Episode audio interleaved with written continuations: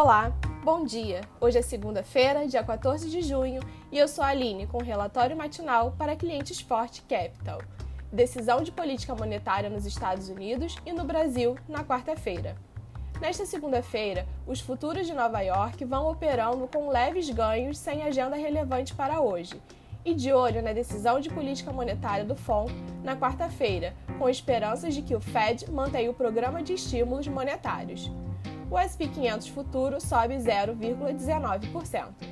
Bolsas europeias também operam em alta, com dado de produção industrial da zona do euro acima do esperado no mês de abril na comparação com março, enquanto aguardam outros indicadores econômicos ao longo da semana e o anúncio de política monetária do Fed. O Eurostox opera em alta de 0,11%. Com feriado na China, Hong Kong e outros países da Ásia e do Pacífico, a sessão foi marcada por liquidez reduzida, mas ainda assim de ganhos para os mercados que permaneceram abertos.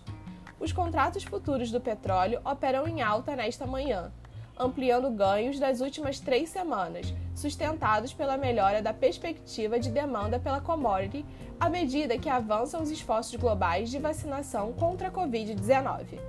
Aqui no Brasil, há pouco foi divulgado o IBC-BR, que mostrou uma alta de 0,44% em abril ante março. O dado veio abaixo do esperado.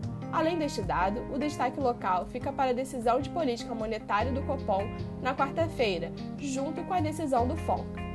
São Paulo anunciou no final de semana a antecipação em 30 dias do calendário de vacinação. Ainda no radar dos investidores, esta semana, tem a MP da Eletrobras e noticiário sobre a crise hídrica.